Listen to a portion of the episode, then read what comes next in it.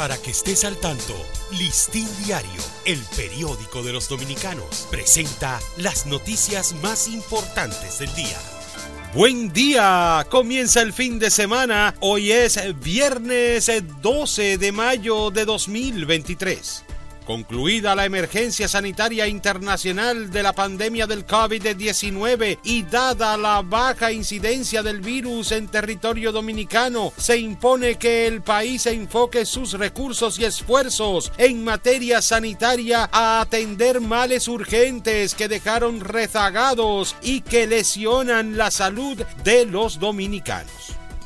La escasez importante de personal de enfermería que registran los servicios de salud obligan a las enfermeras dominicanas a trabajar en medio de la sobrecarga laboral, a lo que se suma que los bajos salarios y pocos incentivos hacen que muchas emigran cada año a Estados Unidos y Europa.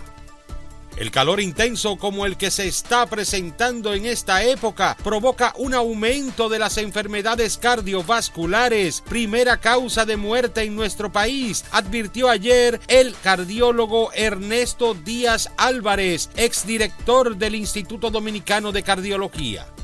Tras más de un año del cierre de la unidad de intervención de crisis del Hospital Traumatológico Dr. Darío Contreras, hoy reabre sus puertas y atenciones para toda la población. El presidente de la Asociación Dominicana de Profesores ADP, Eduardo Hidalgo, aseguró ayer que el Ministerio de Educación pisoteó los 53 años de historia de la institución que agrupa al profesorado dominicano tras no tomarles en cuenta para el establecimiento del código de ética que regula las relaciones entre el cuerpo docente y administrativo con los estudiantes.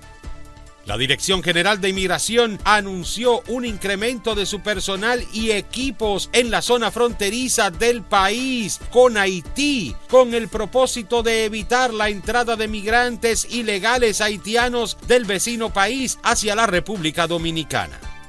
El Ministerio de Medio Ambiente y Recursos Naturales inició este miércoles el derribo de alambradas en un área de las dunas de las calderas lotificadas por desaprensivos dentro de esta importante área protegida de 25 kilómetros cuadrados.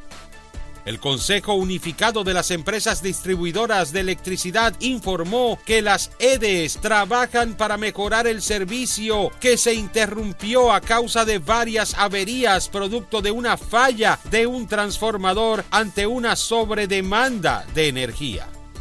El gobierno a través del Ministerio de Agricultura mantiene la prohibición de exportar arroz por razones de seguridad alimentaria, sobre todo por la situación creada por la sequía que ha afectado al país en este año. Para ampliar esta y otras noticias, acceda a listindiario.com. Para Listín Diario, soy Dani León.